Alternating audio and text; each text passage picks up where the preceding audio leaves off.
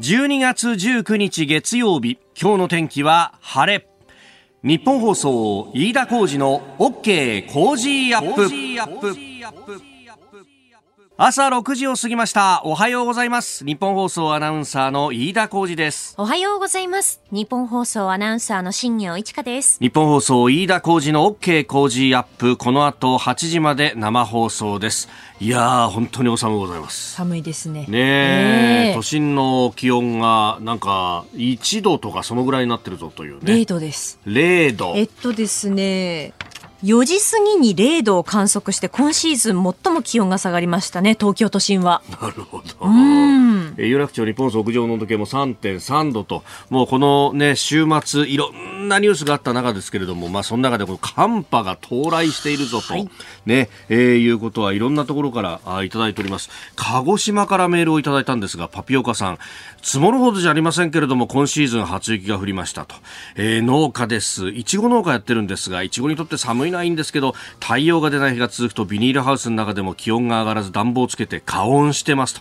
重油代が気になるご時世ですがクリスマス直前なんとか多くのいちごを出荷できるよう農家も頑張ってますと。えー、しさん、飯田さん、ご自愛くださいと。ありがとうございます。そうですよね、ケーキに。ケーキに、ね、いちごがたっぷり使われますからね。確かにね、ああいういちごはそっか、こうやって、鹿児島とかからかき集めて苦労してやってるんだねっていうね。ねとっても甘くて形も綺麗でね。いや、本当だよね。いやいや、本当にこれから、まあ、この一週間がまさに正念場っていう感じだね。本当ね、お菓子屋さんもね、ね寝る時間なかなかないですよね。いやいやいや、本当まあまあ、寝る時間がなかった方、あ昨日から今日にかけてっていうのは本当に多かったかもしれませんけれどもね、えー、M1 があって、はい、そして鎌倉殿も最終回があって、うん、サッカーワールドカップもね、えー、決勝があってと、えいうところでありますが、まあ、あのー、そんな中ね、えー、うちはあのニュース番組ですんで、で、朝起きるとなると、このね、特にサッカーのワールドカップ決勝一体どうしようかと、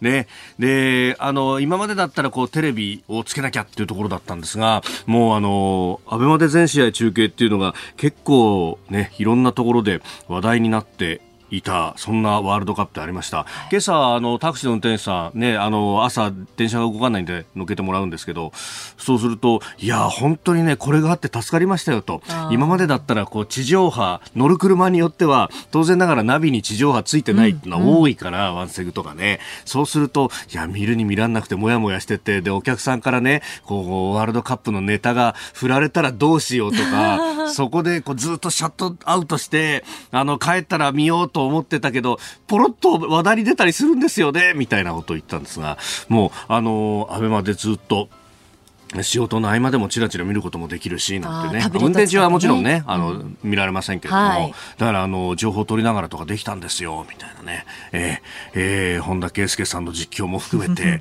話題になりました。で、あの運転手さんとどうですか？今年の話題でなんつっていろいろ話してたんですけど、あの道がいろいろ変わったんだよっていうのは結構都心でも大きくてね、はい、あの昨日はあいわゆる昔マッカーサー道路なんていう呼ばれ方をしましたが、えー、都心のですね環状2号線、えーえー、新橋のあたり虎ノ門から地下入ってでそれを築地の方に抜けていくと。今あの仮の工事で、えー、仮線だったものが昨日いよいよそのルートが開通をしたということで、うん、ちょうど新橋の第一京浜と重なるあたりの部分が、えー、地下のトンネルになってでそのまま抜けていくと、えー、隅田川の河口付近の橋を渡って豊洲のあの市場というかあの晴海のね、えーちょっと前までオリンピックの選手村だったところと、あの辺りまで開通していくんだとい。う道が出来上がったと。で、あれどうなんですか？ちょっと変わるんですか？なんて言ったら、いや、あれもちょっとあの、渋滞の緩和になるかもしれないし、あとトラックの皆さんにとっては、はい、第一京浜とかあの辺りを、えー、全部地下でスルーしていけるんで、便利になるんじゃないですかね？なんていう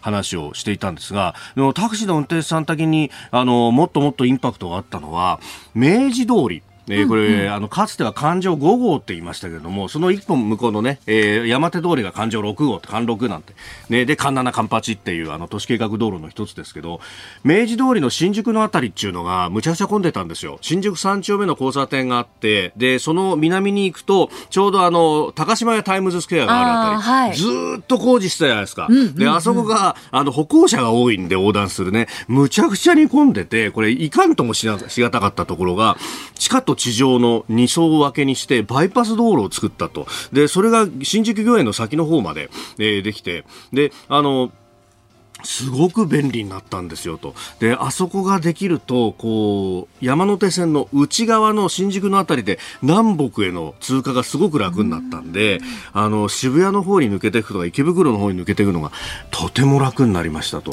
結構ね、あの辺車で移動される方にとっては革命的な変化だと。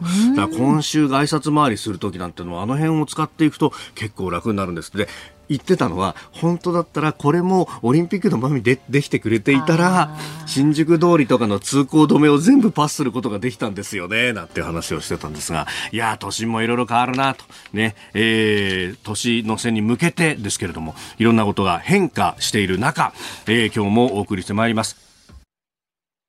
あなたの声を届けますリスナーズオピニオン。この OK 工事アップはリスナーのあなた、コメンテーター、私、田新業アナウンサー、番組スタッフみんなで作り上げるニュース番組です。ぜひメールやツイッターでご意見をお寄せください。今週はスペシャル企画、ニュースの侍いざ有楽町工事ダブルコメンテーターウィーク工事殿の13人。えー、今朝はジャーナリスト須田慎一郎さんと評論家宮崎哲也さん、この後すぐご登場です。えー、取り上げるニュース、まあこれからの経済、えー、防衛費のね、増額に伴って増税なんていう話も言われております。えー、それから安保関連の3文書、えー、政府が閣議決定をいたしました。えー、そして、おはようニュースネットワークのゾーンでは、昨日北朝鮮が弾道ミサイル2発を発射したというニュース、さらにはウクライナ情勢、中国のゼロコロナ、えー、そして岸田内閣、世論調査の数字というものが、えー、まあこの安保閣議決定などを受けて、えー、週末に行われたものの数字が出てきております。さあ、今週はスペシャルウィーク、ご意見をいただいた方の中から毎日抽選で20人の方に JA 全農千葉から千葉の新米つぶすけ5キロをプレゼントします。千葉県は8月中旬から新米をお届けできる関東一の早場米の産地です。房乙女の収穫が最も早く、8月中旬には房小金、8月下旬にはつぶすけ、コシヒカリの収穫が始まります。千葉の新米つぶすけは粒が大きく程よい粘りと弾力があるお米です。粘りがよくツヤツヤしたほんのり甘みのある食感です。スーパーやネットショップでもお取り扱いをしています。プレゼントの応募おはがきでもお待ちしています。郵便番号100-8439日本放送飯田工事の OK コージーアップまで。また、 Cozy up の番組ホームページにプレゼントの応募フォームがあります。こちらからも応募ができますので、ぜひご利用ください。なお、ご応募の際には必ず電話番号と郵便番号をお書き添えください。さあ、ダブルコメンテーターウィーク初日、今日はジャーナリスト須田慎一郎さんと評論家宮崎哲弥さんにお越しいただきました。おはようございます。おはようございます。おはようございます。もうやってらんねえよ。やってらんねえよ。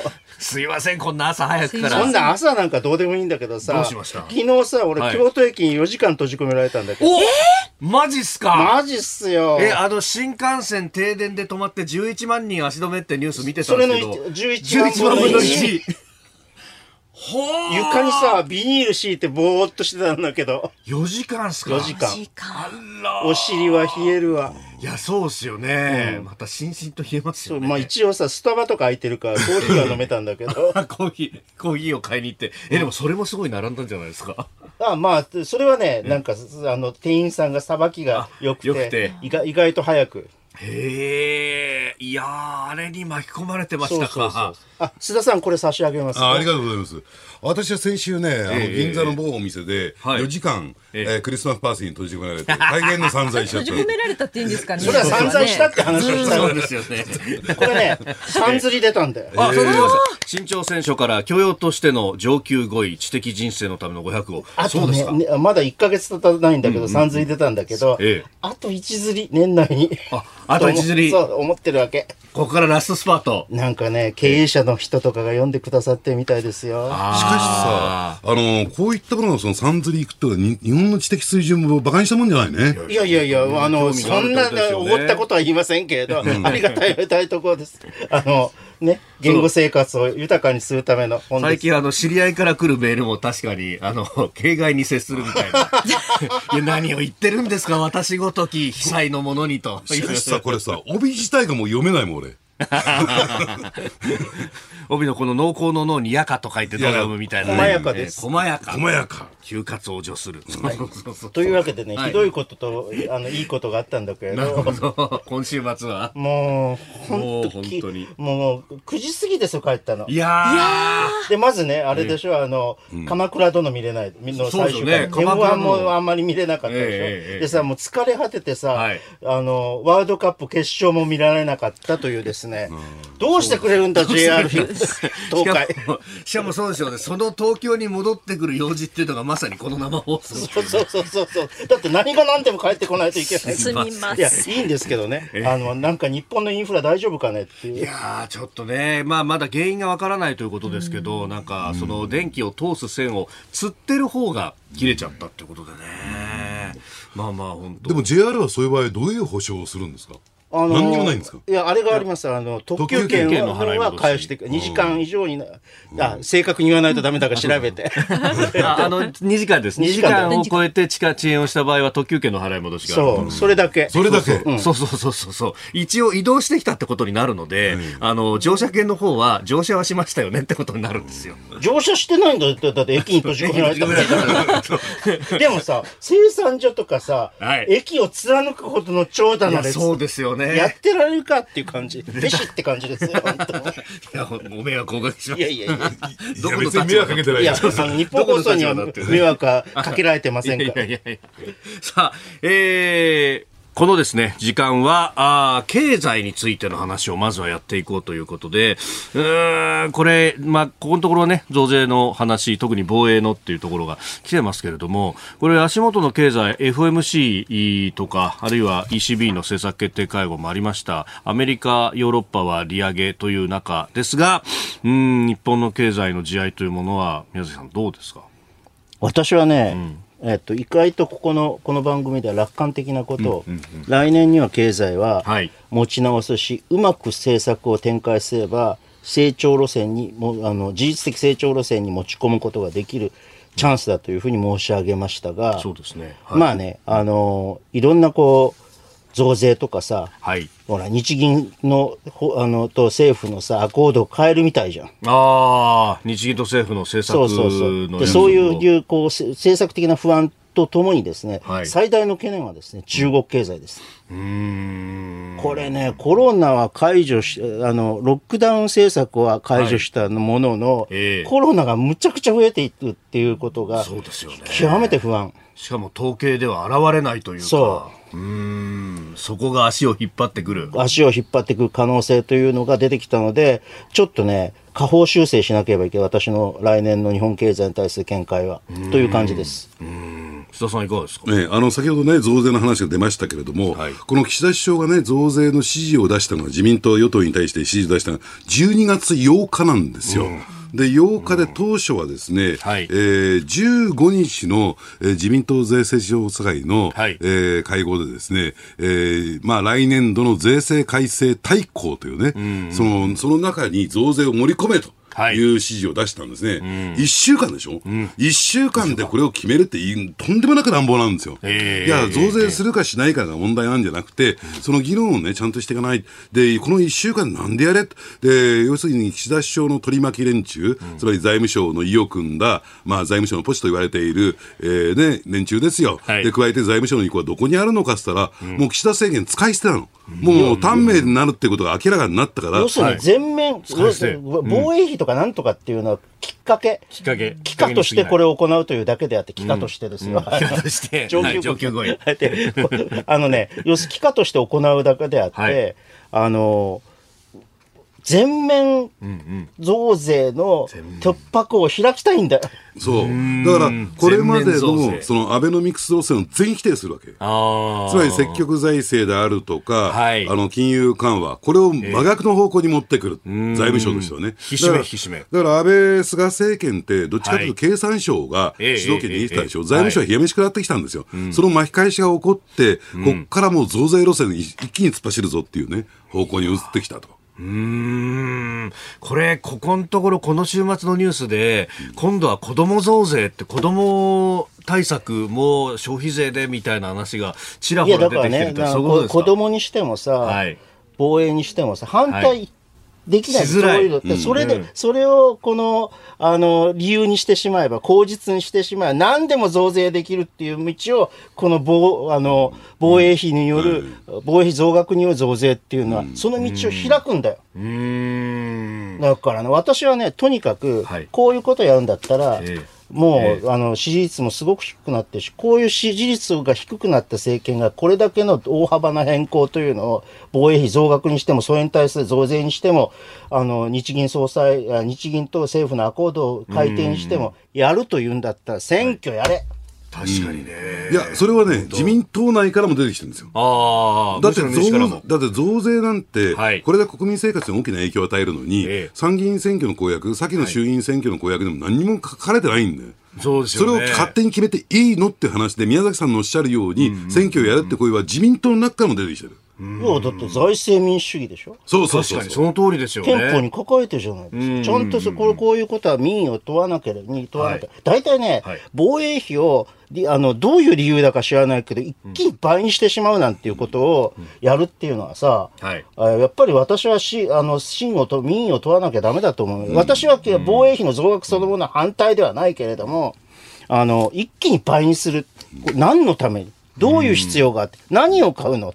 って。いうことをね、はちゃんと言ってもらわないと、私は困ると思う。私は、例えば同盟関係を、はいあの、あの、アジアに NATO を作るというためだったら2%にするっていうのは、NATO 基準だから仕方がないと。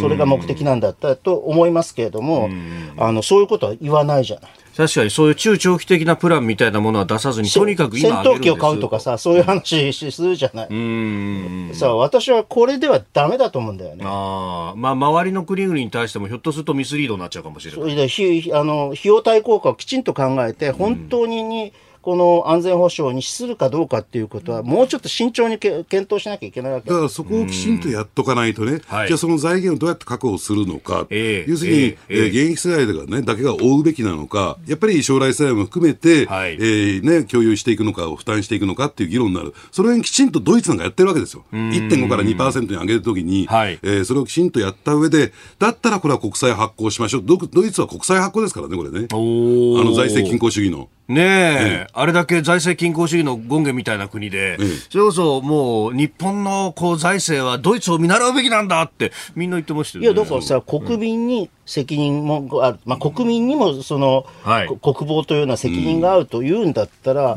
ちゃんとどういう国防をやろうとしてるのか、はい。あの倍倍倍増させることによってっていうのを、ちゃんと言って、説得して、民意を問わなければ。うーん。だから大前提として今回43兆円の増額でしょ、はい。防衛予算。5年間で。ね。5年間で。五はい。来年度からね、えで、ところがこれ、そもそも防衛省47兆円出してたんですよ。ね、これはさ、いつの間にか4兆円減額する。はい。減額するのはいいよ。ええいいけれども、さっき宮崎さん言われてるように、で、何に必要なのか、どういったところに使うのか、っていうのが全く見えないブラックボックスの中で47兆、43兆、本当に足りるのっていう問題もありますからね。うん。でその積み上げた数字、まあ、防衛省が出して出してきた数字はそれですけれども、今度 GDP 比2%の数字で、いや、NATO 基準でやりましょうなっつって、えー、海保のは金も入るし、経済安全保障もみたいな、あれ、いつの間にかこれ、すぐ2%いっちゃうんじゃないの？みたいな話になってますもんね。だか NATO 基準で行くんだったらさ、はい。ちゃんとさ、あの、アジアにさ、あの、対北朝鮮、対中国を、あの、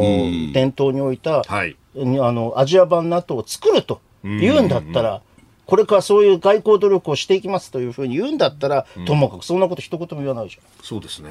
でしかもね、あのメディアのクソなのは、あの例えばね、今回の件に関して、はい。あのきね、萩生田さんが、ええ。やっぱりいろんな形でその負担をしていこうとはい。いうことで、うん。例えば軽減税率の見直しなんて言及したら、これ、新聞は8%で恩恵を受けてるから、はい。途端に新聞噛みつき出すね。なるほどね。なるほどね。それまで別に萩生田さんに何かわーってなったわけじゃないのに。ええ。そんなのけしからんみたいなところで、はい。増税しろっていうね。いや、それでさ、はい。復興特別で所得所得税をはい。をさ、転用、延長転用するってさ、どういうことだこれ。筋通らんだろう、全く。いやあれははっきり言ってこれはね、写実的政策と言っても過言ではない。左術的。最終的かっこいいね、やっぱりね。教養としては上級5位だね。俺だったら詐欺的って言う、ね。詐欺的で詐欺だよ。詐欺だよ、こんなもん。いや、言ってることとやってること違えじゃねえかっていうね。いや、あれも本当それは、筋が悪い。それだったら軽減税率の方がよっぽどあれですよ。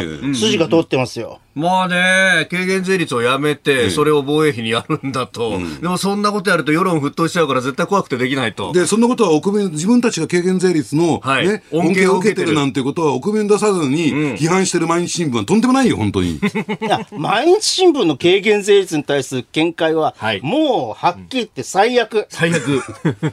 あだってずずっと批判したよね、あの、あなたと前の番組で。そうですね毎日新聞が最悪だっつって。もうあれだけ増税増税で増税しなまあ、かったら。よっぽどさ、経営が苦しいんじゃないの？さあ、あー白熱してまいりました。えーこの二人で8時まで生放送して大丈夫？大丈夫本当俺シーラね。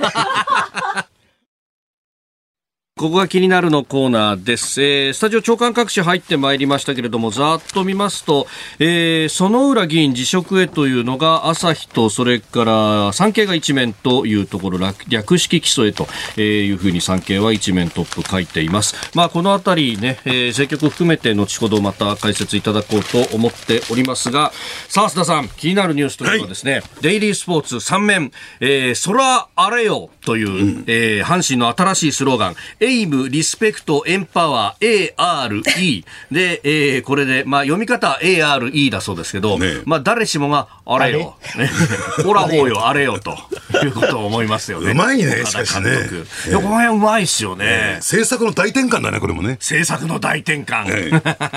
いやーしかし、和田さん、貫禄がものすごいですね。うん、ちょっと誰だと思う ほらほうよ、ほれよ、と。お聞きの配信プログラムは日本放送飯田浩司の OK コージーアップの再編集版です。ポッドキャスト YouTube でお聞きのあなた通勤や移動中に最新ニュースを押さえておきたい方放送内容を少しでも早く知りたい方スマホやパソコンからラジコのタイムフリー機能でお聞きいただくと放送中であれば追っかけ再生も可能ですし放送後でも好きな時間に番組のコンテンツを自分で選んでお聞きいただけます。毎朝6時の生放送では登場するコメンテーターの最近の活動はもちろんたっぷりとニュース解説をお送りしています。レギュラーコメンテーターに加えて専門家と随時つないで掘り下げてお送りしています。日本放送のエリア内でお聞きの皆さんラジコラジコのタイムフリーでチェックしてください。ツイッターでは最新情報を発信中ぜひフォローして番組にご参加くださいあなたと一緒にニュースを考える飯田浩二の OK 工事アップ。今週はダブルコメンテーターウィーク。えー初日の今朝はジャーナリスト須田慎一郎さん、評論家宮崎哲也さんとお送りしております。お二方引き続きよろしくお願いします。よろしくお願いします。お願いしますえーメールいただいております。えー土の子さん、大田区50歳の方、コメンテーターが2人いると3倍くらい面白いですね、というふうにいただいておりますだっ。て2倍面白かったらさ、コスト的に合わないじゃん。3倍面白くさせない。3倍面白くてちょうどぐらい、ちょうどぐらいトントンぐらい。じゃあ引き続きあと1時間ですがよろしくお願いいたえ、します。もうあと1時間になっちゃったの？あと1時間ちょっとぐらいですかね。悲しいな。いやいやいやいやお。じきずっと出るんでしょ？で、あこの場合、そうそうそう。今日はその後、あの、あなたとハッピーにもね。サブスクですから。サブスクコメンテーター。サブスクじゃない。さあ、まず、えー株と為替、えーお伝えしておきますが、株はあ日曜日ですんで、為替です。えー1ドル136円70銭付近での取引となっております。えでは、この時間取り上げるニュース、こちらです。安全保障関連3文書、政府が閣議決定。政府は16日、先週の金曜日に、国家安全保障戦略など安全保障関連3文書を閣議決定しました。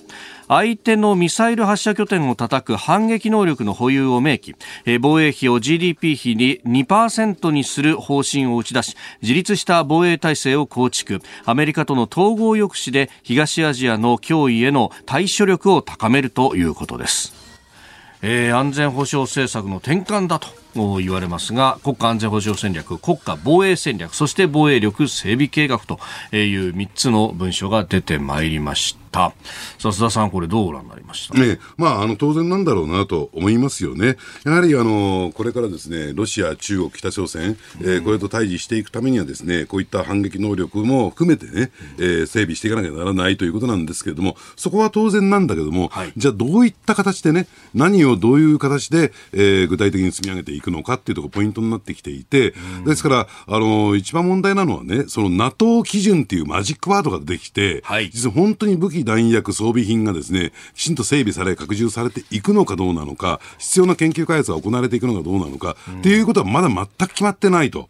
で、それは予算との塩梅でね、はい、えー、綱引きが今後行われてくるのかなと。だからこれを決めたからといってね、果たしてこうなるかどうかっていうのはわからないということですよね。あのね、NATO 基準っていうのは言われ始めたのは、はい、これは明らかにウクライナ侵攻、ウクライナ戦争ですよ。はい、それをきっかけにして NATO 基準2%っていうのが、ここの日本の国内で言われるようになったのね。はい、で要するにねとするならば、ウクライナ戦争の教訓というものを、この防衛三文書にもちゃんとこう反映させなければいけないにもかかわらず、はい、要するにねこう、うん、今あの政府が考えているのは、はい、アメリカの武器のショッピングですよ。アメリカの武器を買えば、はい、私は持ってるそもそも国産のあの兵器武器っていうのを、国国産のこのこの自衛隊関連のこの装備の。産業というものをもっともっと増やすべきだと思ってるんだけれどもそうしなそうするとさ、あの仮に防衛費を経費でそこにお金を出しても、これは国内の,、あの需要になっていくなっていくじゃないですか。それそれを考えるとおそういうふうにすべきなんだが、まあ、一足飛びにはそうできないから、はい、ああと、経済安全保障を考えてもね。まあ、まあそうですよね。じゃそういうこと、いうことを長期的には考えなきゃいけない。当面はさ、うん、中国に対少なくとも中国、北朝鮮に対して、とりわけ中国に対して、うん、日本一国では対処できないわけよ。仮にですよ、はい、あの台台湾を武力統合して、さらに、あの勢力をお尖閣にまでですね、はい、伸ばしていこうとしたときに、一体日本こここ独力で対峙できるかっていうできないわけ。これはウクライナ戦争で同盟関係って非常に重要だということが分かったわけじゃないですか。はい、そうするとね、ずっとこの番組でも申し上げてるように、早急にアジア版 NATO に、えー、この類するものを、そういうものを作る、構築すべきだ。それであって初めて 2%, 2っていう NATO 基準っていう話が出てくるわけ。でもね、そういうことは全くこの将来の日本の安全保障を決める、将来的に決める文書には書き込まれて、まあ同盟関係を強化するぐらいのことは書き込まれているけど、具体像としてどういうことをやるのかっていうのを書かれてない。非常に私は不徹底な、ウクライナ戦争後の状況というものを反映していないあの文章だと思いますけどね。だからその辺ね、具体像といったりとか、はい、何をどうやるかっていうところから、うん、例えばね、今日冒頭あったように予算が出てくるんではなくて、はい、まず予算ありきなんですよ。えー、だこれだけの予算の中でできる範囲ないっていうね、うん、えー、ところで本当にそれがね、えー、きちんとですね、えー、日本の安全保障を、えーね、構築することができ、安全保障体制を構築することができるのかどうなのかっていうことなんですよ。だから NATO 基準というマジックワードって申し上げましたけども、はい、ここには例えば海上保安庁の予算であるとかね、えー、えー、国境警備隊という形でね、はい、それとかあと自衛隊の年金、これまで入ってきてしまうわけでしょ？はい、で、そうすると、要するに、ただ単純に2%を実現するために NATO 基準というワードが持ち込まれたっていうふうにしか考えられないんですよ。だからそう考えていくと、すべてで、はい、この防衛体制っていうのかな、安全保障体制っていうのが予算ありき、つまり財務省主導で決まっていく。果たしてこれがね、正しい姿なのかどうなのかっていうことを考えていかなきゃいけないですよね。ねもうね、明けすけに申し上げますけどね、はい、岸田さんは何も考えてないんだよ。何も考えてない。何も考えてないですか？つまり、あの統一教会問題ががこうあの明らかになって大問はい、大問題になる前前に彼が考えていたのはレガシーは憲法改正だと考えてたわけ。これはよこの憲法改正は何かというと緊急事態条項ですよ、主にね。で、それが不可能になってきたので、はい。統一教会問題で。で、支持率は下がるから、はいと国民投票票で、これ、あの、支持を得られるかどうかわからないと。負けるかもしれない。いうことで、これを取り下げてはい、こっちにしたわけ。あでも別にさ、日本ののこう安全保障全体を長期的に考えてるんじゃなくて、とにかく税増税を、これを契機として、期間として増税をする。1。に、に、とりあえず2%っていう、はい。あの、掲げた数値目標を、ええ。あの、達成する。で、これをもってレガシーとするというのが彼のですね、意図ですよ。安全保障を本当に考えるんだったら、まさにその憲法9条とか、あるいはそれをやることによって集団的自衛権の複数国の体制の中に入るとかっていうことをやりゃいいけど、そこにはいかない。だからこの間もさ、東南アジアとかに行かれたじゃないですか。そうですねはいその時にさ、なんとかこうアジア版 NATO を作ろうっていうようなことをけ提唱してきたかとうーん。いうと、そんなことはないわけ。うーん。まあ、自由で開かれたインド太平洋っていう言葉は使ったかもしれないけどぐらいですか。だからね、それはアメリカ中心になるけれども、はいよ中国に対峙って日本国内、独力では対峙できないということだけはね、考えて、じゃあ一体ってアメ中国がどどういう状況を脅威と感じるかというと、そういうこう、アジア版 NATO ができた時ですよ。ただそのあたりもどうでしょうね。あの、要するにどっちつかずじゃないですか。二股公約みたいな感じですよね、岸田さん。そう。だから、だから、方針なんて、長期的方針なんて立てられっこないの、この政権に。改めまして、おはようございます。日本放送、飯田浩二です。おはようございます。新業一華です。今朝のコメンテーターは、ジャーナリスト、須田慎一郎さんと評論家、宮崎哲也さんです。お二方、引き続きよろしくお願いします。よろしくお願はい、お願いします。さあ、このお安保三文書の話から岸田政権の姿勢というところをお話しいただいておりますが、これ、さっきね、須田さんが、その、岸田政権は使い捨てなんだという話がありました。で、これ、その割にはいろんな約束とか、こう、決め事みたいなのをやたらとやろうとするじゃないですか。増税も結局決めなかったけど、決めなかったけど、何年までには増税するなりというような枠組みの部分は、税制改正大綱の中に入れてきた。これはね、突破口なの。うん。全面増税をするための突破口に過ぎないから、ええ。なんかこう、もっともらしい、これは国民誰も反対できないっていうような、あのー口実を掲げれば、何でもできるんですよ。それこそ子供、子供増税。そうですね。子供政策に対して。せ子供政策の関する増税だろうが何だろうが。だから、あの、長期的でも何でも、あの、ちょ、おいおいやるとかっていう話でも、でもよくて、えええとにかく突破口を作ることが目的なんですよ。で、突破口を作ったらもう、はい。この政権は用済み。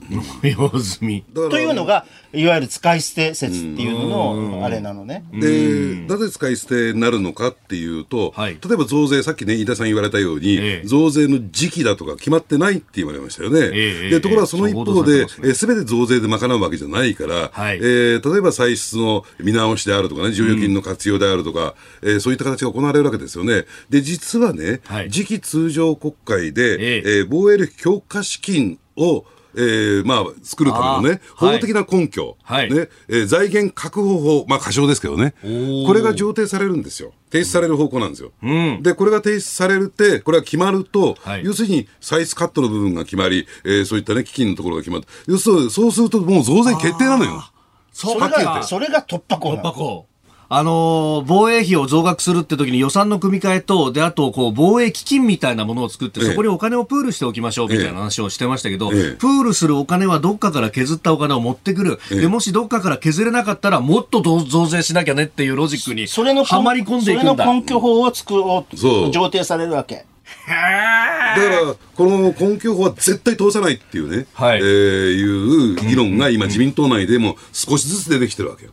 これが政局なんです、党内政局。うーん。え、でもこれ、税に、まあ、直接は関わらないけど、関連法じゃないですか。ええこれか、対抗に乗っけなきゃいけないじゃないですか、普通だったらね。えでも乗らない。乗らないと思うよ乗らない。ああ。だ一部資料にちょろっと、正し書きみたいなところに入ってたりなんか、あ、そう、だから、だから、割。とこう、あの、見る目のある人が、こういう文章を読むのに慣れてる人が、ああ、これかっていうふうに発見する程度には書くかもしれない。ああ、で、ちゃんと乗っけてましたよってで、さこれさ、一つの前提として、岸田政権の気持ちっていうのを考えると、はいどういうことかっていう、どういう、どうしてそういうことをやるかっていうと、えあの、これ財務省じゃなくて岸田政権の方の思惑ね。これはね、あの、来年さ、私の,、のま前の予想通り、はい景気が良くなると思ってるね。えおー放っておいても景気が良くなる。放っておいても景気が良くなる。うんで、あ事実的な成長軌道に乗ると思ってるわけ。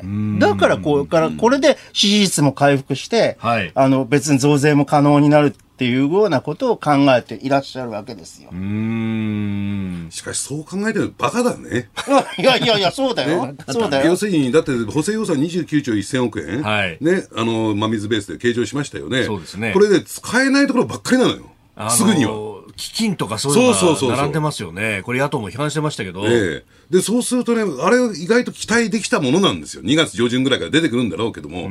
だから使えないところだらけだから、ええこれ全然景気に対してプラスの効果がない。だから私ね、宮崎さんが今日冒頭言われたように、はい比較的楽観論だったの。今までは。ええうんうんだからこれちゃんとお金も使うんだし、はいあるいは、えー強制貯蓄っていうね、手元に滞留してるお金がはい50兆円近くあるから、コロナこれで使うに使えなかったお金だ。個人消費も回復してくるから楽観論だったんだけども、あの補正予算見たときに、これはダメだと。いや、だからさ、すはい政府はさ、企業に対して賃上げしろ、賃上げしろって言ってるけどさ、はい。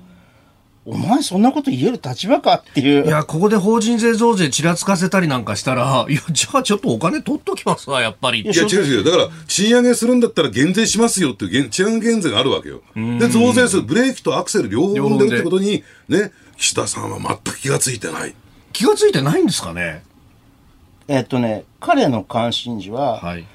あの政権をどうやって扶養さ、あの支持率を扶養させるかっていうことと、もう一つは、はいえっと、レガシー。もし、あの、追い込まれたとしては、レガシーを残したいって、この二つ。あで、財務省と財務省のね、取り巻きは、それをうまくついていますよね。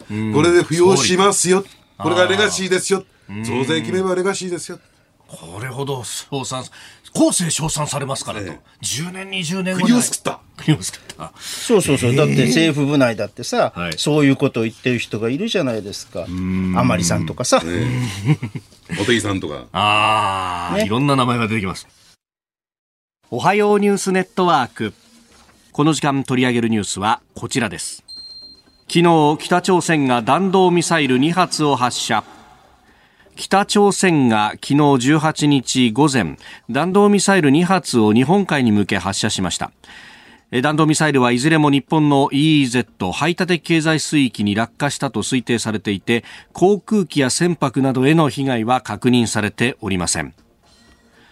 えー先月18日以来今年に入って35回目、えーいわゆる安保3文書の日本の改定に対して反発したんじゃないかということも言われておりますが、えーニュースが入ってまいりまして、え北朝鮮側は偵察衛星開発の重要実験を実施したと見られているとえいうふうに北朝鮮メディアが報じているようであります。さ、あ須田さん、これね、あやっぱ安保三文書への反発ということなんですか、うん、まあ、あの、広い意味で言えばそうなんじゃないかなと思いますよね。だからさっきのね、やっぱり象徴的なのは、えー米韓合同軍事演習、朝鮮半島有事を想定したね。で、この時にやはり、えー北朝鮮が一番嫌がっている、えー垂直離陸、離着陸型のですね、戦闘機 F35B。はいえーこれがですね、やはり日本から飛来した、日本の米軍基地から飛来したということで、えー米日韓はですね、まあ一体だと。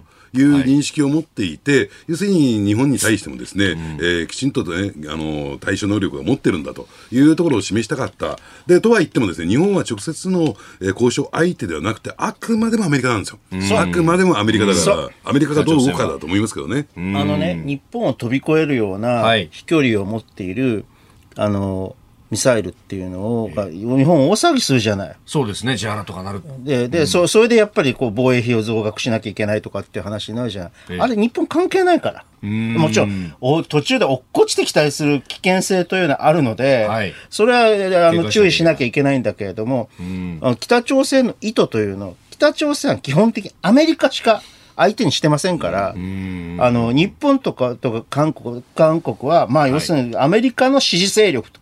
いうだけなんだよ。で、もうこれを見てもわかるように、同盟関係というのは重要だということはわかるんだけれど、なので、あのなんていうのか、今回のさ安保の三文書改定に対する、えー反発っていうのはどうか、むしろ安保あの三文書改定を肯定するために、なそういう話を流してるんじゃないかなと思いますけどね。なるほど。まあ、向こうからしたらある意味眼中にないという。日本日本のの政策変更とかっていうのは、はい大して売って、またほあの全くないとは言い切れないけど、大して気にしてないです。うーん。まあ、今回の、まあ、ものも、お準、うーん、中距離弾道ミサイルではないかということが。だからさ、ににあの米日韓の合同演習とかに関しては、すごく気にするわけ。うーん。だって同盟関係は脅威だから、北朝鮮にとって。だからよくこれね、あのあの誤解されてるんだけども、はい北朝鮮が求めているもの、いくつかありますけどね、えええートッププライオリティであるのは経済支援でもなければなんでもないんですよ。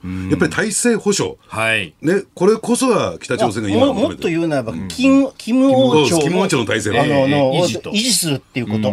でもそんなの日本は保障できないんだから。はいアメリカしかできない。全世界でアメリカしかできない。なぜアメリカしかできないのかというと、はいそれを潰すことができる能力を持ってるのはアメリカだけだから。うーん。核を持ってる国であっても、そう潰すことができるっていうのはそうですよね。うん。だからアメリカが直接の交渉相手だけども、バイデン政権は全く相手にしていないでしょ。いまだに相手にしてない。ええうんだからそういった点で言うと、えこっちを振り向いてと、俺を交渉相手にしろというのがね、全くおっしゃる通りです。うんトランプさんの時は、あの、まあ、ある意味、あれだけガンガンやったことで振り向いたという、まあ、それもあ、だからあれは体制保障やってくれるんだというふうに、あの、要するに北朝鮮側がはい、キム政権の、歴代キム政権の、あの、体制保障やってくれと思ったわけよ。ずーっとね、昔から体制保障を求めてるんだよ、北朝鮮という国は。うん。だってねあの当時は、はいだってホワイトハウスのすぐ近くにあるスーベニアショップが、お土産屋さん、物屋さんがあるんですよ。はい公式のね。で、そこに、えーキム・ジョンウンと、ね、トランプ大統領が二人にこやかに応援、メダルが売られているというね。これ一番僕は象徴的だと。で、そんな国を潰すようなことしないじゃない。クリントン政権の頃から、クリントンといっても、あの、ビル・クリントン。クリントンの、はい。クリントン政権の頃かからもうとにかく体制保障の文書を出してくれっていうのが、北朝鮮側のね、要求なんですよ。これが全てと言ってもいいんだ。で、今回、まあ、日本のその安保3文書の中だと、北朝鮮に関しては脅威だというふうに書き、まあ、他方、中国に関しては脅威という書き方を、こう模索したんじゃないかという報道はありましたけど、結局脅威とは書かなかったと。まあ、具体的なその、おペロシ、アメリカ当時の下院議長の訪台を受けた、えー弾道ミサイルの発射等々が、えー脅威と受け止めたというような書き方でしたけれども、この辺の温度差って何なんだろういやいや、だからそれはね、過去は岸田政権にね、固まってないんですよ。固まってない。だから、あの、だって閣僚のね、面々見てみ、メンバー見てみたら、そんな中国が脅威だと書け、書けるはずがないんで。派もいるんだから。えでも一方でさ、はいこう、さっきから中国経済っていうのを俺私はずっと気にしてるじゃないですか。中国経済が沈むと、はい。えーあの、日本のみならず、世界経済が沈んでしまうというのが今のけ中国の経済、あの、経済規模ですよ。はい。で、だとするならば、その、中国側もね、ウクライナ戦争からある程度の教訓は得てるはずだ。つまり、要するに中国経済を、あの、ウユにキス、ウユにキス上上級行為です。ウユにキスということを覚悟しなければ、んうんあの、えーこの、簡単にはい。台湾に対して侵攻できない。武力侵攻あの、うん。もし、でで逆に言うとこちら側からすればさ、本当に、ねあの、うロシアの10倍中国の経済規模っていうのは、っていうのは、もし台湾を武力統合すれば、なくなるからなというぐらいの、姿勢を示すのはいいんだけれども、あの、じゃあ、そその時にはさ、西側も大被害を受けるわけですが、うんその子そういうこう状況にあるということを認識しておくべきですね。あの、脅威であるとしても。あの、ロシアとか、はいましてや北朝鮮とはわけが違う。中国は。その辺があるから、今、こうサプライチェーンの見直しとかをしてちょっとずつちょっとずつ組み替えていこうとしてるっていうのが世界の。だからそれが私は経済安保の中核だと思うけどね。うん。ただ、先だってね、ちょっと気になったのは、ええ。まあ、中国、本当に困ってんだろうなっていう、WTO にね、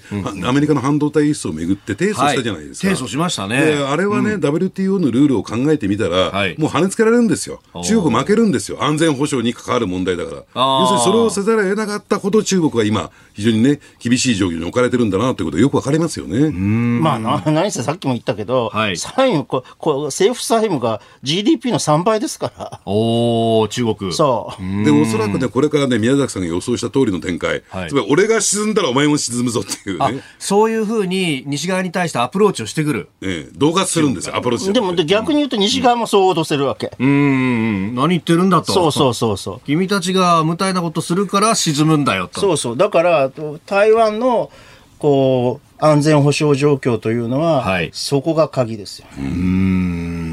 そうすると、この東アジア全体の情勢を見ても、やっぱりこう、アメリカ、あるいはこうね、え NATO 的な同盟のこうアプローチをしないと、だから、安全保障の話で、こう、装備をどうするっていうような、まあ、兵器を買う、買わないみたいな話ばっかりがクローズアップされますけど、本来は第三国を巻き込んだ外交みたいなことを、これ日本は積極的にやんなきゃいけないってことなんですかね？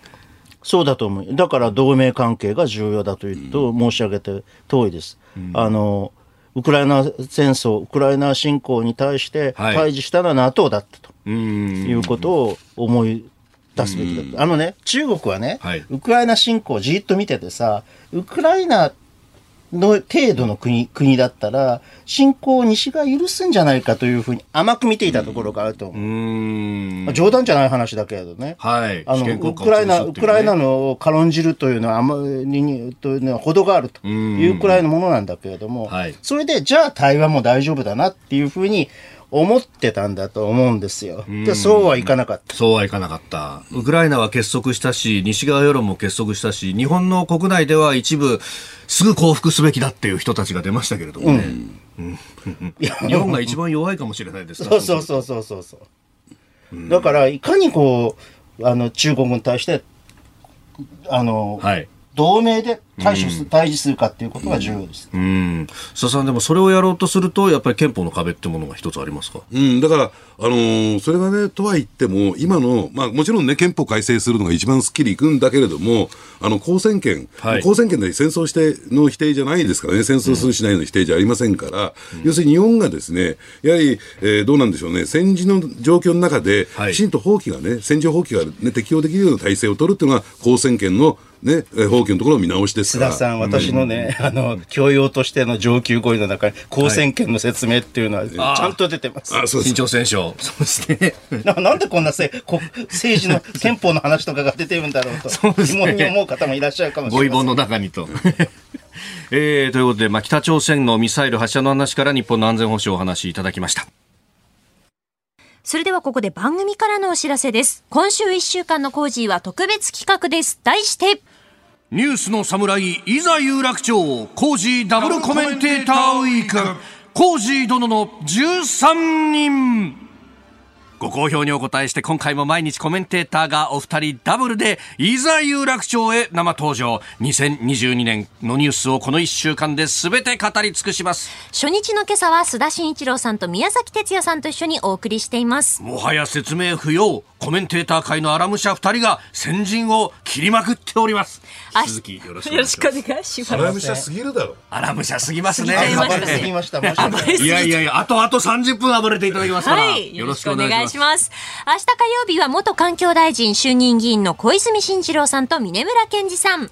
実は小泉さんと峰村さんには意外な関係が。我々も知らない小泉議員の姿をお伝えすることになると思います。あさって水曜日は佐々木俊直さんと筑波大学教授東野敦子さん。ウクライナ情勢から SNS の課題までどこまで話が広がるのか予測不能です。22日木曜日は飯田康之さんと東大先端研の小泉優さん。こちらも異色の組み合わせ。新進気鋭の若武者二人がスタジオで初顔合わせ。そして最終日23日金曜日は青山茂春議員とと高橋洋一さんです。勝利を告げるヤタガラスが有楽町に降臨。コージーの天才軍師と再びコンビを組みます。以上、コメンテーター10人、黒木ひとみさん、肌道子さん、そして黒木ひとみさん、朝ナビのゲスト、北条時政、歌舞伎俳優のバンド、彌十郎さん。これで13 13人人で。ですさらにラジオを聴きのあなたと一緒に番組作ってまいります。そして、千葉からは兵糧が大量に米が届いたぞ、えー100人分プレゼントの応募方法は毎日の生放送の中で発表いたします。どうぞお聞き逃しなく。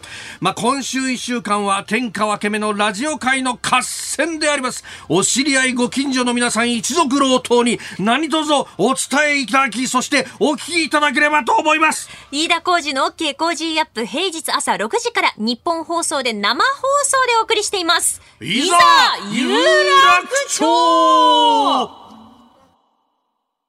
続いて教えてニュースキーワードです。ゼロコロナ政策の緩和。中国の習近平指導部が来年の経済政策を話し合う重要会議中央経済工作会議が16日に閉幕しました。コロナ対策ではゼロコロナではなく経済発展との両立を目指すとしていて想定される感染の急拡大については合理化した感染対策を正しく行うことで流行期を乗り越えると強調しております。まあ、抗議活動等々もありました。この曰く付きのゼロコロナが緩和していくっていう話ですけどね、須田さん。これ、リスクどうなんまあ、緩和せざるを得ないんでしょうね。あの、特にですね、はいあの、中国指導部がですね、ショックを覚えたのは、ええ本来だったら政治に対してほとんど無関心な、上海で、えーこういったですね、抗議活動が起こったということですよ。で、そうするとこれがね、全土的に、全国的に広がっていくっていう懸念があった中で、はいやっぱり、えーそうなってくるとですね、共産党体制は、足元が崩れますからね、やっぱりこれ緩和せざるを得ない、そのはい。手,、あの手うん手を取る以外に方法はなかったんじゃないかなと思いますね。あのー国際機関の IM IN IMF とか、はい。OECD とかのね、うん。あの来年の,、はい。あの経済成長率予測だと、実質経済成長率予測だと、中国は、まあ3点、ええええ。3.5以上、3.5 4%そうですね。程度の、あのお上昇が見込めるというふうに考えてるんだけれども、はい。これはね、ゼロコロナ政策で緩和した途端にコロナが増え始めたでしょ？ええすでにそのようなことがあ報で。これでもしですよ、はい死者が大量に出始めるということになると、お要するにこう、結果的にゼロコロナ政策が正しかったんじゃないかという話に揺り戻しが来てしまう可能性があるわけですよ。そうね。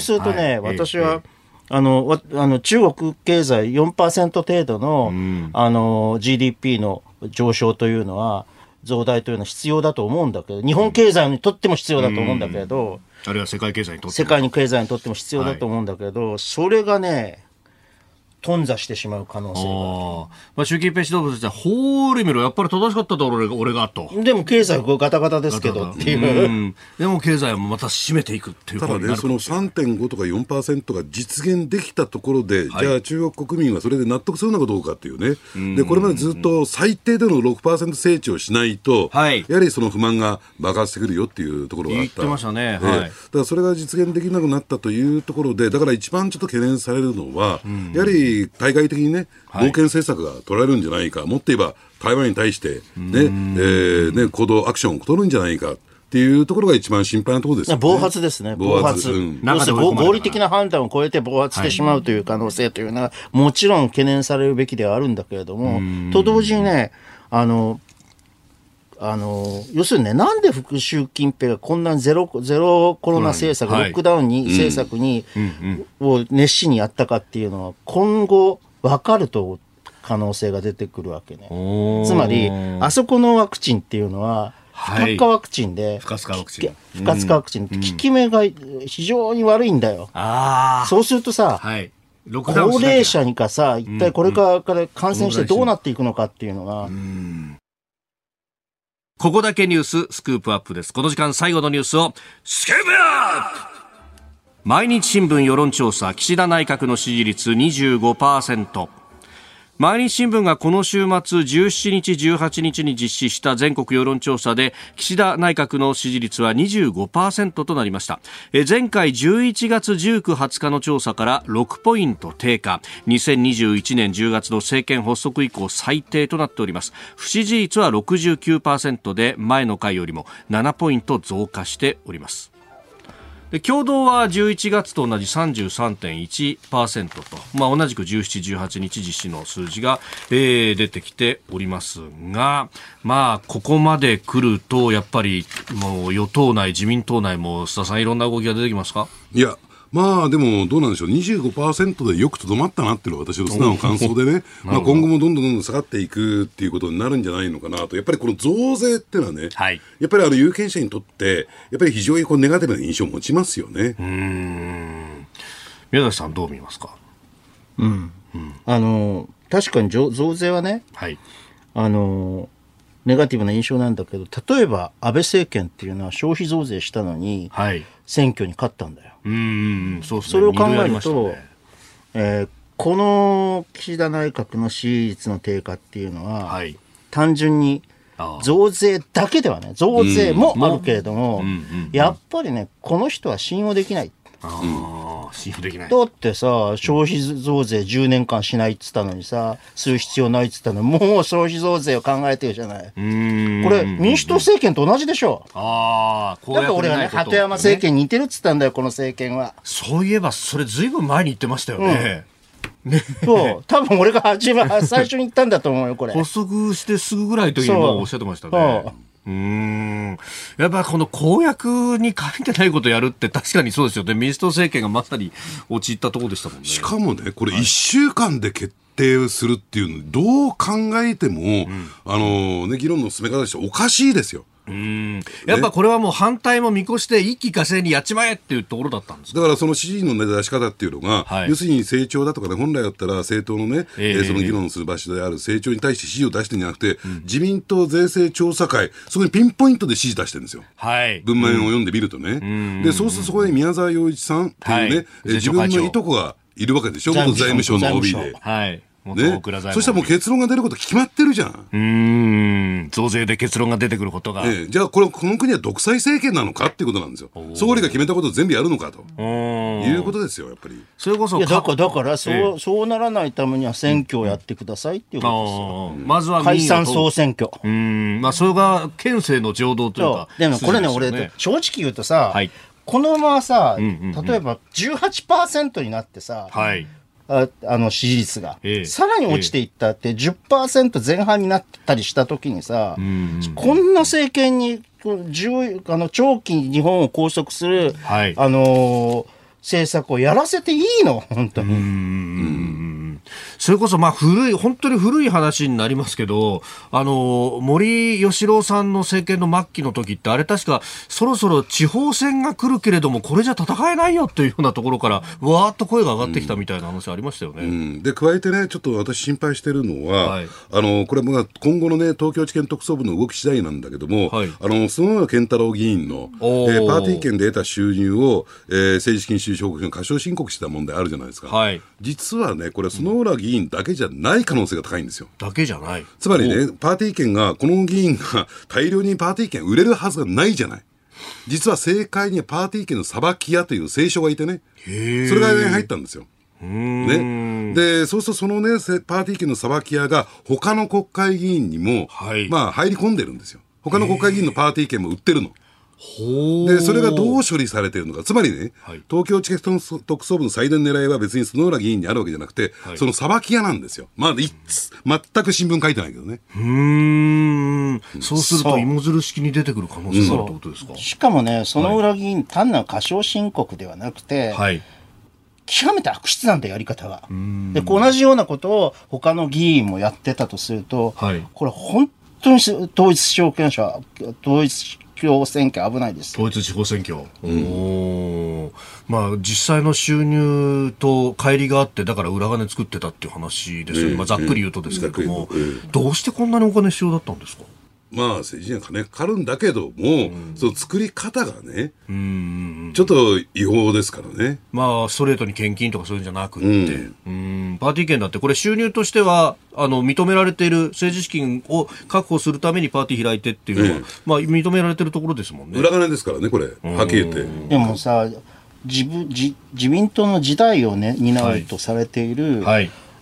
あの政治家たちが、うんうんうんうん。まあ、こういう調子でさ、はい。統一教会とかさ、ええ。政治資金規正法違反とかでさ、あのー、頓挫していくようなことになる、キャリアを頓挫させるようなことになると、これは自民党は私はなんかすごく深刻な病にかかってるような気がしますよね。だから今ね、宮崎さん言われた時代を担うはい。人たちがどうも続々と出てきそうな感じがするんですよ。